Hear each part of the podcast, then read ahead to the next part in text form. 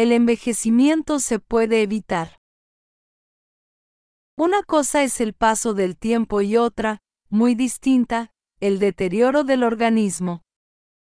Al estudiar los procesos de envejecimiento en la naturaleza, podemos aprender cómo mejorar la esperanza de salud humana.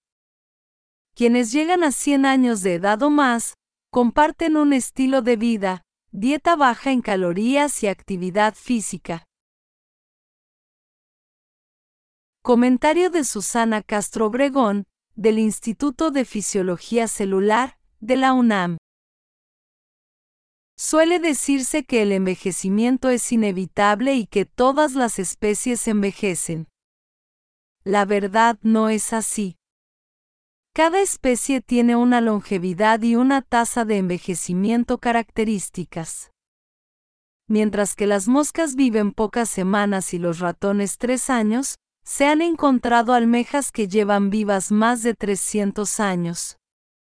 Más sorprendente aún es descubrir que hay especies que no envejecen.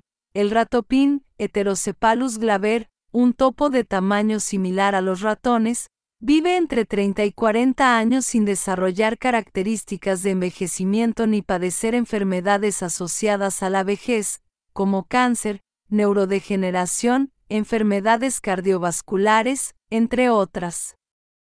Esto quiere decir que el envejecimiento es biológicamente evitable. Si entendemos los mecanismos moleculares y celulares que permiten a los ratopines vivir décadas sin envejecer, podremos desarrollar estrategias para retrasar la senilidad. Se sabe que en la especie humana esto es posible al notar que algunas personas llegan saludables a los 100 años, mientras que otras envejecen más pronto y padecen múltiples enfermedades crónicas desde los 50 a 60 años. Las células tienen mecanismos para identificar componentes dañados y repararlos o, bien, eliminarlos y reemplazarlos.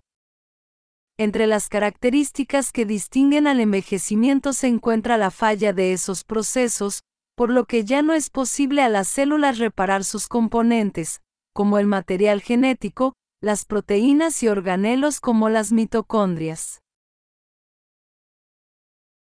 Autofagia, mantenimiento celular.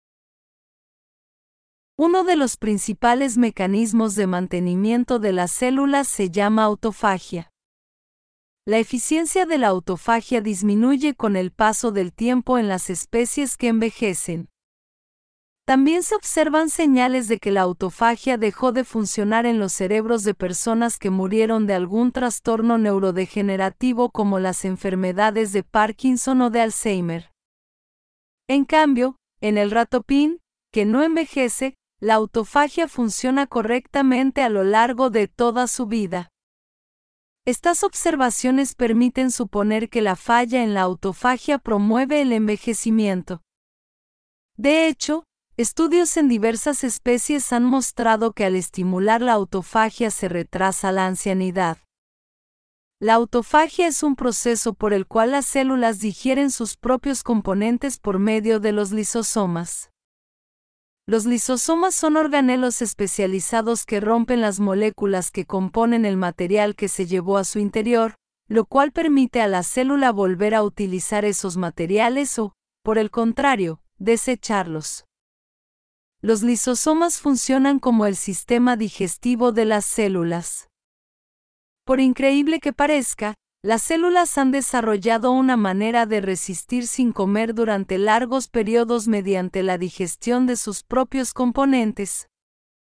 Cuando las condiciones de ayuno se prolongan, las células activan la autofagia con el fin de digerir parte de sus propios componentes y reciclar los metabolitos necesarios para sintetizar moléculas más esenciales. Por ejemplo, las células pueden digerir proteínas no esenciales para liberar aminoácidos. Al digerir grasas y carbohidratos almacenados en la célula, la autofagia estimula el metabolismo de lípidos y de azúcares, también regula la disponibilidad de hierro. Incluso, ayuda a las células a secretar no solo material dañino, sino, también, proteínas que funcionan como señales para células vecinas. Al dejar de funcionar la autofagia, como ocurre en el envejecimiento, se pierden estas funciones benéficas. Por eso es esencial que la autofagia funcione adecuadamente. Al estudiar lo que tienen en común las personas que llegan a los 100 años en estado saludable, diversas investigaciones coinciden en señalar un estilo de vida que estimula la autofagia, tienen una dieta baja en calorías, que puede alcanzarse dejando de comer cuando la persona está 80% satisfecha, y mantienen actividad física. El ejercicio induce autofagia, incluso en las neuronas cerebrales. Ahora entendemos que el envejecimiento es el principal factor de riesgo para el desarrollo de enfermedades crónicas asociadas a la vejez. Al retrasar el envejecimiento mismo, se podría retrasar el desarrollo de diversas enfermedades. Esto parece más efectivo que estudiar y atacar una enfermedad a la vez.